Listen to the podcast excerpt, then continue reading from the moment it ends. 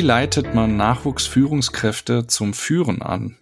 Wie gelingt es, Führung zu teilen, anzunehmen, wieder abzugeben oder nach Abwesenheit wieder neu zu übernehmen? Also ein Rotationsprinzip. Wie kann eine Führungskultur entstehen und mit Leben gefüllt werden?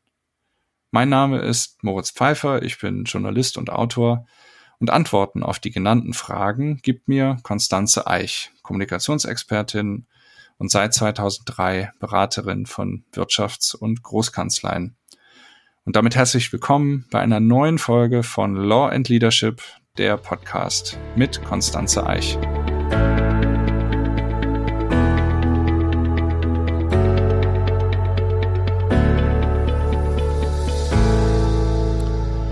Hallo Konstanze. Hallo Moritz.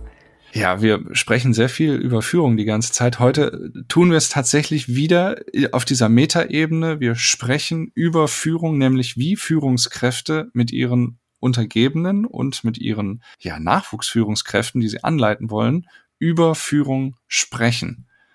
Ja, aber zunächst mal die Frage, wie leitet man überhaupt Nachwuchsführungskräfte zum Führen an?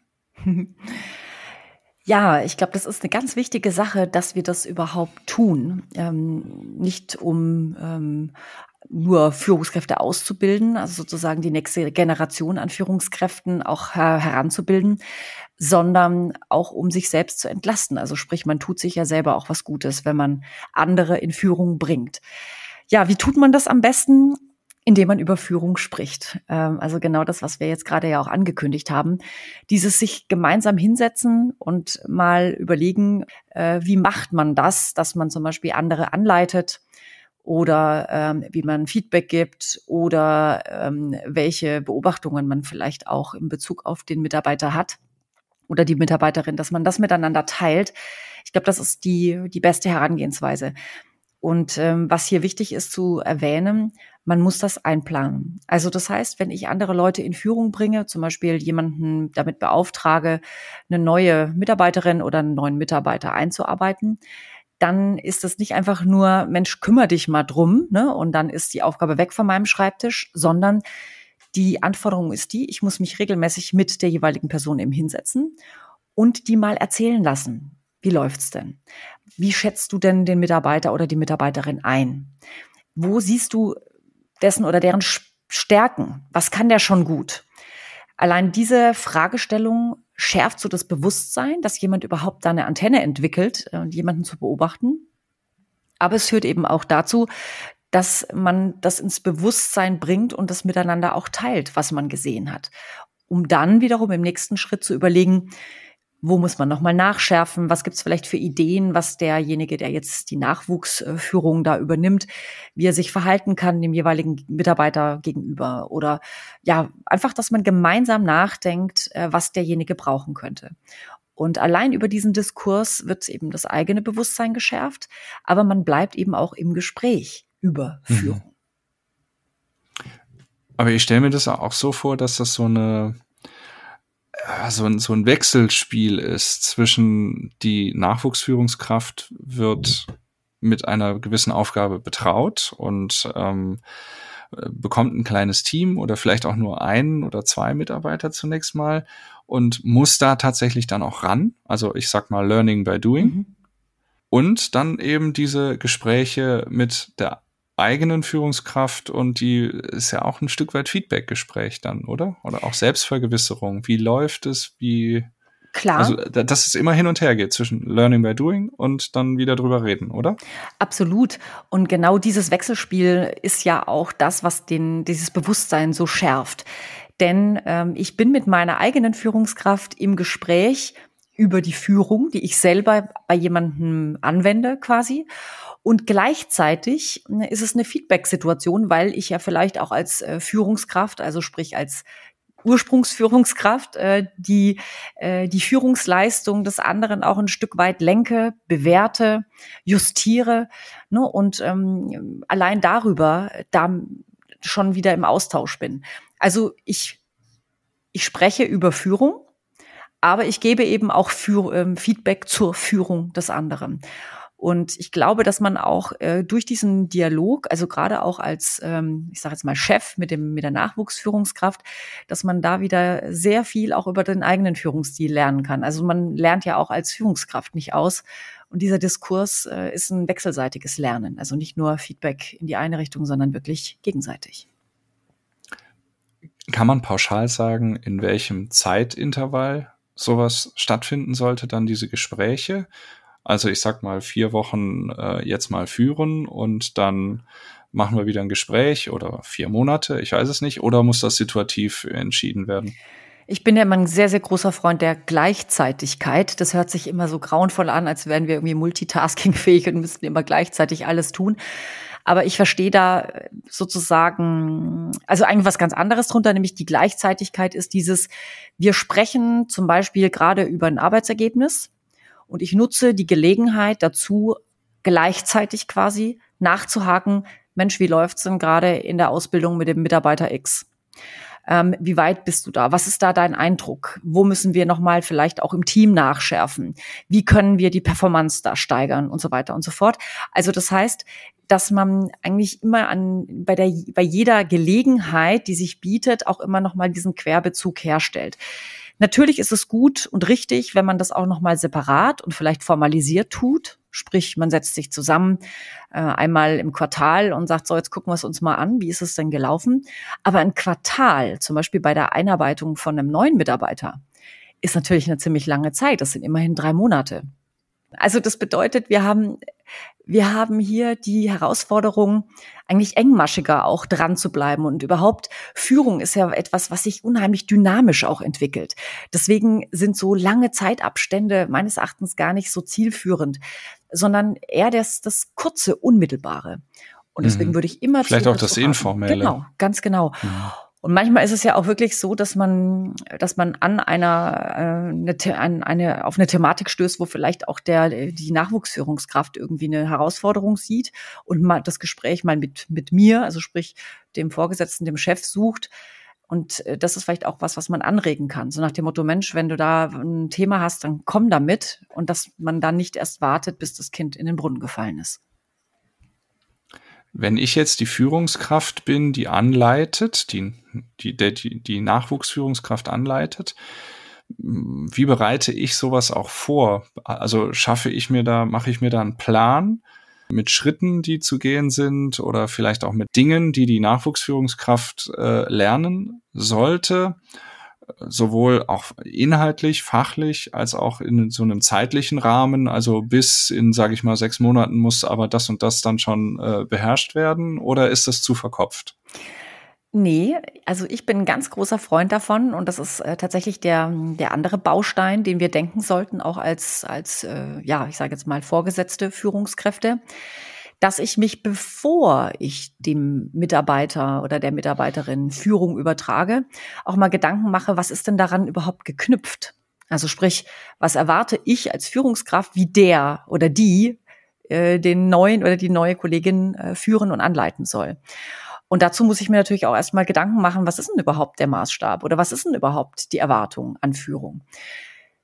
Hm, das ist bei jedem vielleicht auch ein bisschen anders. Hm, was ich persönlich da empfehlen würde, ist zum Beispiel auch äh, ein Ziel erstmal klar zu machen, ne, wohin soll denn der Mitarbeiter oder die neue Mitarbeiterin geführt werden. Das sollte klar sein. Dann, was ist uns auch wichtig, was diese Mitarbeiterin oder neue Mitarbeiter ähm, wahrnehmen soll ähm, in der Führung? Also sprich, ist das äh, geknüpft an ein sehr intensives äh, Miteinander, ein Austausch, ein Diskurs? Ist es ähm, eine bestimmte Art und Weise, wie wir mit demjenigen sprechen? Äh, wie geben wir Feedback zum Beispiel? Wie ähm, binden wir die Leute ein? Also sprich, wie funktionieren auch unsere Involvement-Techniken? Vielleicht geht es auch darüber hinaus, dass eines der Ziele ist, dass die Leute sehr stark äh, auf Netzwerk setzen sollen. Also ist auch die Aufgabe der Nachwuchsführungskraft beispielsweise Netzwerk zu bilden, Netzwerk herzustellen. die Leute vorzustellen, beispielsweise rumzuführen, zu connecten. Ne? Also das sind auch alles so Aufgaben, äh, die müssen, müssen aber vorher auch verankert sein. Ne? Also wozu machen wir das überhaupt? Und das ist natürlich das Erstgespräch zwischen der vorgesetzten Führungskraft und der Nachwuchsführungskraft, dass man sich darüber austauscht. Und das ist ja auch das, was ich mit Überführung sprechen meine. Es ist mhm. dieses, wir haben hier einen Plan. Das ist kein Selbstzweck da ist etwas, was uns wichtig ist, wo wir Acht drauf geben, wo eine gewisse Systematik vielleicht auch zugrunde liegt. Selbst wenn wir diese Systematik auch permanent weiterentwickeln, weil ich sie noch nicht formvollendet vorliegen habe.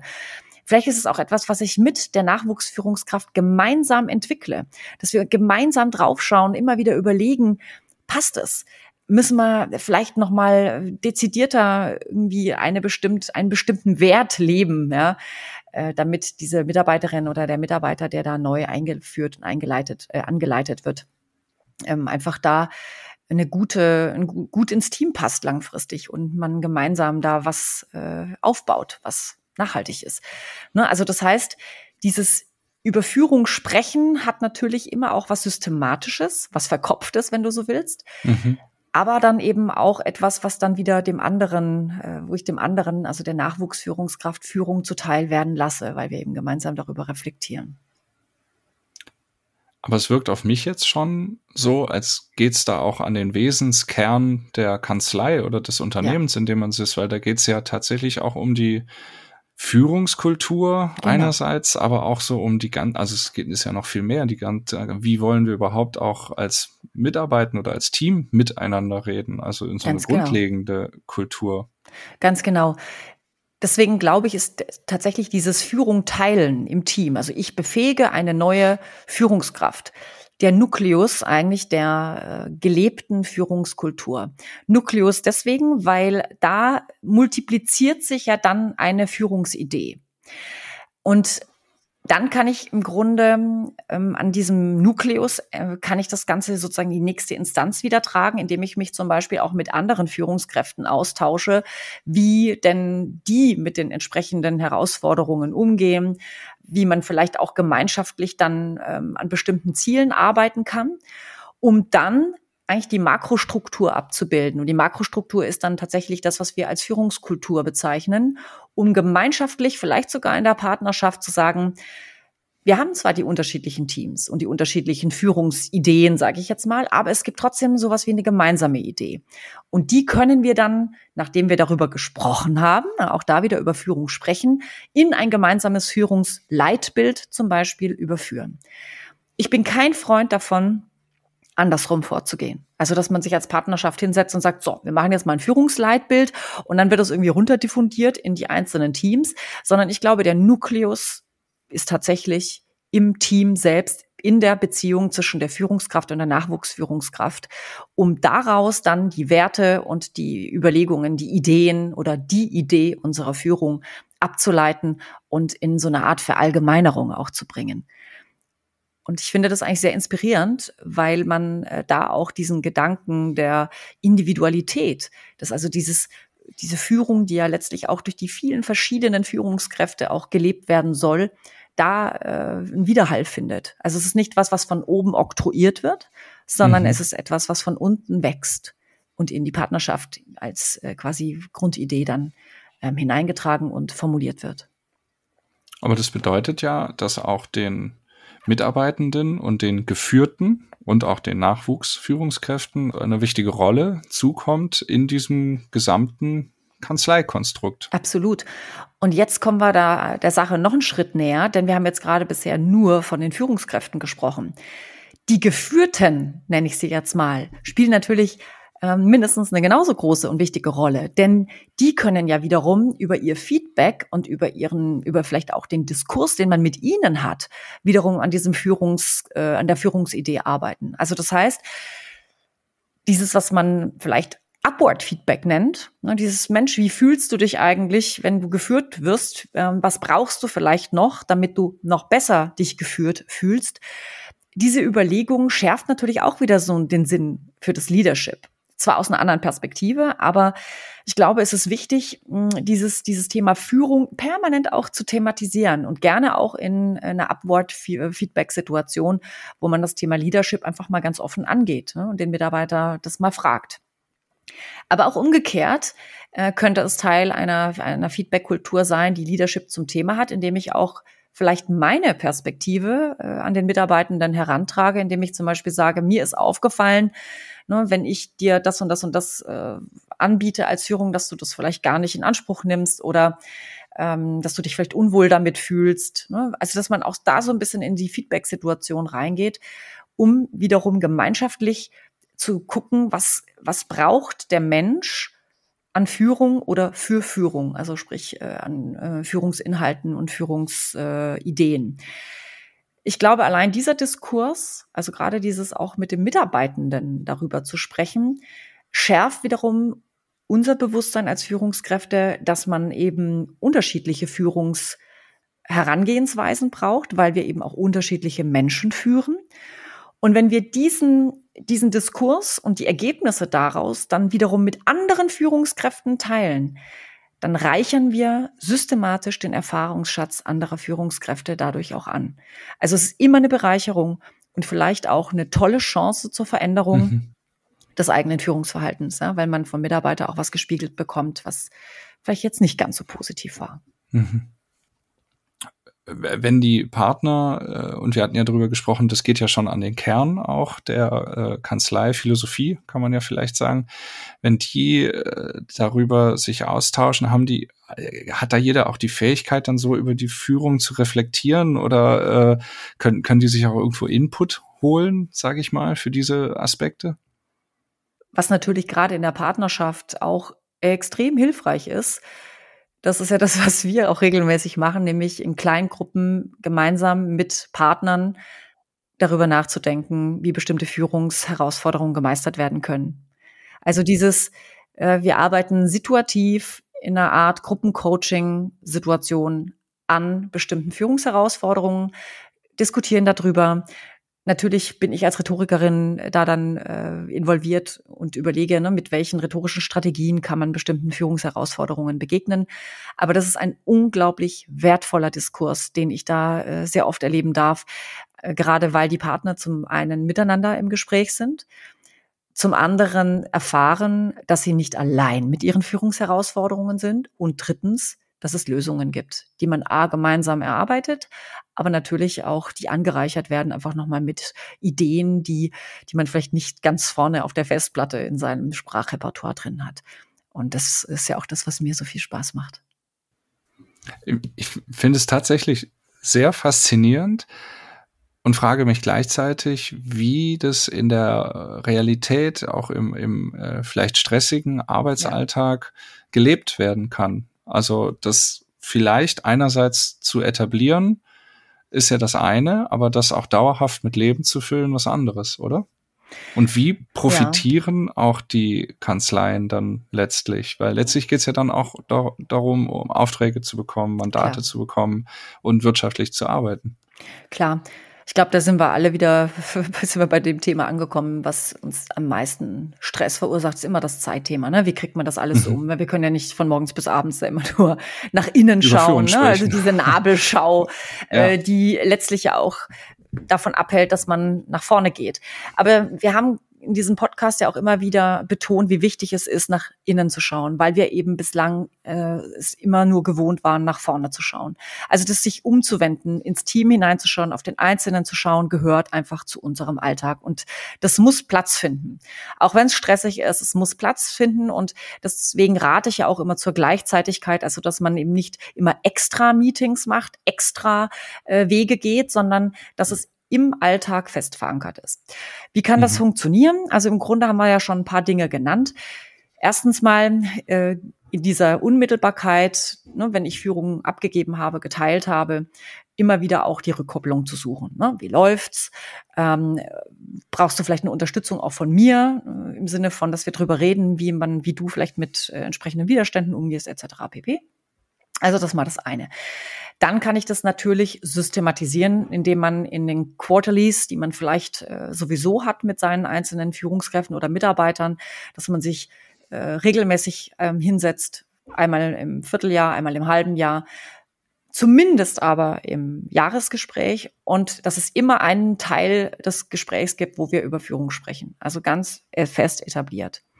Mhm dann kann man genauso systematisch auch mit dem Team über Führung sprechen. Das muss nicht einmal im, in der Woche sein, das muss vielleicht selbst nicht einmal im Monat sein, aber einmal im Quartal fände ich es durchaus reizvoll, wenn man in einem klassischen wiederkehrenden Meeting ein Agenda-Block hat, wo man einfach das Thema mal adressiert und sagt, so, ne, wie zufrieden seid ihr da in der Anleitung? Wie gut fühlt ihr euch geführt? Wo können wir noch besser werden? Wo können wir vielleicht auch die Zusammenarbeit oder die Führung noch weiter teilen, damit ähm, hier die Ansprechpartner entsprechend da sind und wir alle informiert oder alle eben auf dem gleichen Weg unterwegs sind. Also dieses regelmäßig auch im Team-Meeting das mal auf die Agenda zu setzen, halte ich für einen ganz, ganz wichtigen Punkt. Dann der nächste Aspekt, wo wir systematisch drangehen können, ist in der Heranbildung der neuen Partnerinnen und Partner. Es gibt ja immer diesen klassischen ähm, ja, Partner-Track, wo man dann erstmal ins Auswahlverfahren kommt, wo man gewisse Maßstäbe, äh, Erwartungshaltungen erfüllen muss. Und auch da kann man ganz klar das Thema Leadership verankern, indem man zum Beispiel die Nachwuchspartnerinnen und Partner ähm, auch mit der Frage konfrontiert, ähm, erstens mal, wie haben Sie sich vielleicht bisher jetzt schon als Führungskräfte etabliert? Wie werden Sie von anderen wahrgenommen in Ihrer Führungsqualität? Also tatsächlich da auch eine Evaluation zu, zu durchlaufen. Aber auch gleichsam mal anzubieten im Gespräch, wenn ich mich da um diese Partnerschaft bewerbe, wie will ich denn mein Team führen? Also sprich, was ist denn mein Führungskonzept, mit dem, dem ich da systematisch folgen möchte? Also auch das ist etwas, wo man ganz systematisch wieder über Führung sprechen kann und eben auch zeigen kann, ne, ich habe da mir Gedanken drüber gemacht. Um dann in der letzten Instanz das auch auf Partnerebene regelmäßig ähm, auf die Agenda zu setzen. Nicht erst, wenn irgendwelche Katastrophen eintreten. Mhm. Natürlich sind Veränderungen immer gut, ne? weil zu sagen, hm, haben wir da vielleicht was falsch gemacht, sollten wir nochmal neu nachdenken, wie wir das machen wollen. Aber ich halte es trotzdem für sinnvoll, zum Beispiel bei den Partnerversammlungen immer auch wieder nachzudenken. Ne? Wie erlebt ihr ähm, eure Führung? Was wird euch gespiegelt, vielleicht ihr äh, euch Partnern oder uns Partnern von den Mitarbeitenden? Vielleicht macht man regelmäßige Befragungen und checkt das auch nochmal in der Partnerschaft gemeinsam ne, und justiert. Überhaupt ähm, offen darüber zu sprechen, ne, wo sind Nöte, wo sind, werden Dinge vielleicht besonders gelobt. Ähm, immer natürlich auch mit dem Risiko, dass einzelne Partner da vielleicht auch äh, als Negativbeispiele mal herausstechen. Ne? Also auch das passiert. Aber dann sollte man den Mut haben, öffentlich und Gemeinschaft auch, gemeinschaftlich als Partner darüber zu sprechen. Immer natürlich mit dem Ziel, wir wollen, dass das Thema Leadership bei uns verankert ist, dass daraus ein Führungsleitbild entsteht, das nicht nur auf dem Papier steht, sondern das am Ende des Tages von jedem einzelnen Mitarbeitenden in unserem Haus gelebt wird. Und das nach draußen, sprich auch außerhalb der Kanzlei, auf vielleicht neue Mitarbeitende wie eine, als, ja, eine Strahlkraft erzeugt. Mhm. Was dann ja auch letztlich vielleicht eben zum wirtschaftlichen Erfolg eben auch beitragen kann. Na klar. Ich glaube, die Wirtschaftlichkeit ist nochmal ein anderer Aspekt. Ähm, wirtschaftlich, also die Frage ist natürlich, ne, wann sind wir da wirtschaftlich gut unterwegs, wenn dann äh, neue Mandanten, vielleicht neue Mandate reinkommen. Aber ich glaube, wir sind von da vor allem dann auch wirtschaftlich gut unterwegs, wenn wir Mitarbeitende nicht nur gewinnen, sondern auch langfristig binden können. Und da spielt eben Führung wieder die ganz tragende Rolle. Insofern ist es natürlich Teil auch einer Wirtschaftlichkeit, wenn wir da nicht dauernd mhm. mit hohen Fluktuationen zu kämpfen haben. Gibt es sonst noch äh, Aspekte, wie man über dieses äh, Sprechen über Führung, wie man das noch verankern kann, richtig? Ich glaube, der Klassiker ist tatsächlich nochmal das, das Mentoring, also das, mhm. was man als das Miteinander, ne, äh, Teilen von Führungserfahrungen äh, hier nennen kann. Ich könnte mir gut vorstellen, dass eine erfahrene Führungskraft sich mit einer Nachwuchsführungskraft einfach systematisch austauscht und zwar gar nicht im vorgesetzten Nachwuchsführungskraftverhältnis, sondern es kann auch ein x-beliebiger Partner aus der Kanzlei sein, der diese Mentor, äh, diese Mentoring-Aufgabe übernimmt. Und äh, dieser Austausch kann eben genauso fruchtbar sein. der Blick nach innen, der ist ja vielleicht auch gerade dann möglich, wenn man ein nicht zu statisches System hat, sondern wenn auch ständiger Wechsel irgendwo ist, jetzt nicht in der Fluktuation personell, sondern ähm, ich, wir hatten in anderen Podcasts schon mal darüber gesprochen ähm, und gerade auch äh, in der Sonderfolge mit Hans Christian Blum, dass man mal in Führung geht, in einem Projekt und dann ist aber im nächsten Projekt äh, der andere im Team äh, in der Führung und also dass man immer so in den Rollen auch hin und her wechselt ja. und das fördert ja wahrscheinlich auch die Selbstreflexion. Absolut. Ähm, das hört sich immer so an, so, so jetzt bin ich dran mhm. und ähm, dann bist du dran, also im Sinne von du musst dann äh, abgeben. Äh, das hört sich vielleicht ähm, ja immer so ein bisschen nach Verpflichtung an, aber ich möchte gerne noch einen anderen Aspekt reinbringen, denn es ist ja auch ein Privileg, ab und zu mal die Führung abzugeben und ab, abgeben zu dürfen, auch mit dem Bewusstsein, dass ich sie dann vielleicht demnächst wieder bekomme. Ne? Mhm. Ne? Weil manchmal gehe ich in Elternzeit oder ich habe gerade irgendwie eine, eine andere stressige Phase ähm, aufgrund, ja, was auch immer, vielleicht auch persönlichem, familiären äh, Hintergrund manchmal vielleicht auch einfach, weil man sich eine Auszeit mal vom Führen gönnen möchte. Und ich glaube, das ist auch das Konzept, mit dem wir alle leistungsfähig bleiben in der Zukunft, wenn wir mehr Führung teilen. Also sprich, dass es nicht einige wenige gibt, die permanent alles tun, sondern dass wir gucken, dass bestimmte Führungsanteile oder Führungsaufgaben wirklich äh, sei es durch ein Rotationsprinzip oder eben durch eine gute Teilung, Aufteilung im Team erfolgen ich glaube tatsächlich, dass das das Erfolgskonzept auch von morgen sein wird.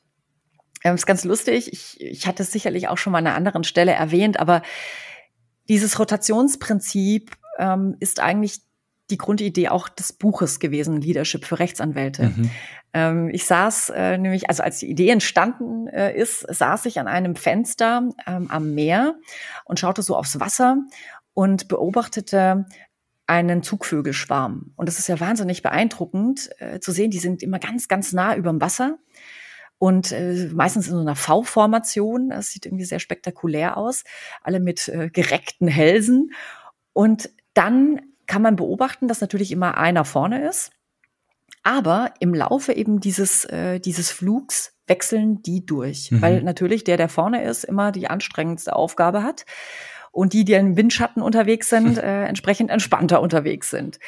Und ich habe mir gedacht, Mai, wie intelligent. Ne? Ich, ich würde sagen, es ist jetzt keine Wahnsinnserkenntnis, aber ich glaube für uns in der Welt der Wirtschaftskanzleien, wo wir in Teams arbeiten, wo es vielleicht auch mal stressige Phasen gibt, wo wir in Projektgeschäften unterwegs sind, ist es eigentlich genau das Prinzip, das uns vielleicht auch ähm, langfristig äh, helfen kann nicht nur Menschen für Führung zu begeistern, sondern eben auch wirtschaftlich erfolgreich zu sein. Mhm. Weil diese Rotation eben ermöglicht, dass, dass man sich erholen kann zwischendurch. Und in High-Performance-Organisationen brauchen wir diese Erholungsphasen.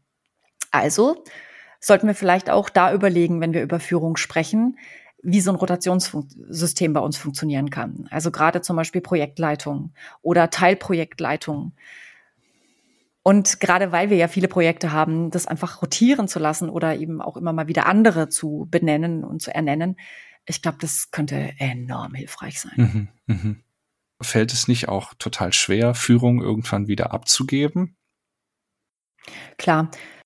Aber es ist, glaube ich, auch eine wunderschöne Maßnahme, um nicht an der Macht kleben zu bleiben. Also sprich, dass es auch trainiert wird, immer mal wieder abzugeben, ab zu geben, äh, um vielleicht den, äh, eine andere Führungsaufgabe mal wahrzunehmen oder vielleicht auch über was ganz anderes zu machen, sich anders zu konzentrieren auf ein Thema. Also insofern äh, ist das, glaube ich, auch nochmal ein Aspekt, den dieses Überführung sprechen begünstigt, weil man dem anderen ja darüber auch wieder eine Art Sicherheit äh, mitgibt, dass man wieder in Führung kommt, selbst wenn man sie mal abgegeben hat. Ja, und äh, auch da vielleicht auch über Gefühle mal zu sprechen. Ne? Wie fühlt sich das an? Oder fällt dir das schwer? Fällt dir das nicht so schwer? Selbst das könnte Teil eines Diskurses werden, der sicherlich nicht ganz uninteressant ist in der Welt der Wirtschaftskanzleien. Wie kommuniziere ich denn egal ob als äh, wirklich nur in Anführungszeichen mitarbeitende Person, aber auch als Nachwuchsführungskraft an die jeweils höhere Hierarchieebene, will ich es mal nennen, wenn ich mich wirklich schlecht geführt fühle oder unwohl fühle in mhm. der Konstellation, wie es ist, weil das ist ja schon auch eine gewisse Herausforderung, ähm, da den richtigen Ton zu treffen. Hast du da eine Idee? Also sprich, wenn ich als Geführter dieses Feedback gebe, mhm. ich glaube, da kann die Führungskraft äh, es dem Mitarbeiter oder der Mitarbeiterin wieder leichter machen, indem es einfach völlig normal ist, dass es Bestandteil des Gesprächs ist. Also dieses wir reden jetzt über, wie fühlst du dich geführt durch mich. Das ist einfach fester Bestandteil äh, in einer Agenda, die ich vielleicht vorher schon ausgeteilt oder verschickt habe, auf die sich der Mitarbeitende auch vorbereiten kann und wo man einfach völlig klar darüber spricht. Ne? Also das ist einfach mal Schritt Nummer eins, Klarheit schaffen, Selbstverständlichkeit erzeugen. Und dann mh, hm, ist es natürlich immer eine rhetorische Fragestellung. Äh, da ist es natürlich wichtig, dass man in Ich-Botschaften unterwegs ist und nicht sagt, ja, ähm, Sie machen nie das und das oder du hast mich nicht bla bla bla mhm. äh, hier gut angeleitet, sondern ne, ich fühle mich an der Stelle noch nicht äh, gut angeleitet oder ich brauche mehr das und das und das und das. Oder für mich ist besonders wichtig, dass ich besser noch X und Y äh, erfahren darf oder mehr Kontakt habe mit. Mhm. Also das heißt, in der Kommunikation sind es vor allem Ich-Botschaften, die aber vor allem an ein positives Ziel geknüpft sein sollten. Also sprich das Ziel, der Einbindung, das Ziel der Ausbildung, das Ziel, äh, schneller zu werden. Ne? Also gerade wenn ich zum Beispiel sage, ja, ich kriege immer so, so spät Rückmeldung von dir, bin ich im Vorwurf. Aber wenn ich sage, ich möchte gerne schneller werden, insbesondere auch bei den Themen, äh, dazu brauche ich mehr oder kurzfristigere Rückmeldungen, eben um hier auch die Arbeitsergebnisse schneller zu äh, fertigzustellen ne, damit bin ich ja schon in so einer, in einer Feedback-Situation, die es dem anderen auch leichter macht, äh, schlechtes Feedback oder Kritik anzunehmen. Ja, Konstanze, vielen Dank. Also ich fand es wirklich äh, eine faszinierende Folge jetzt, faszinierende Fragestellungen und das, äh, wir haben ja ein flammendes Plädoyer gehört für das Rotationsprinzip. Und ich äh, empfehle allen in diesem Kontext auch nochmal das Buch, was du eben auch erwähnt hast, Leadership für Rechtsanwältinnen und Rechtsanwälte von Konstanze Eich, in dem viele dieser ganzen Aspekte, die wir hier in diesem Podcast auch behandeln, thematisiert werden. Und ich habe eine kleine Ankündigung, denn wir machen eine kleine Pause. Jetzt der Mai und der Juni mit den Pfingstferien und sehr, sehr vielen Terminen, sowohl bei Konstanze als auch bei mir, macht es schwierig, Aufnahmetermine zu finden. Wir melden uns wieder im Juni und freuen uns da sehr drauf. Vielen Dank fürs Zuhören der heutigen Folge, sagen Moritz Pfeiffer, und Konstanze Eich. Und liebe Zuhörerinnen und Zuhörer, es gilt natürlich wie immer, schreiben Sie uns Ihre Ideen, ähm, vielleicht auch Fragestellungen an podcast.eich-communications.de. Wir freuen uns. Dankeschön. Ciao. Tschüss.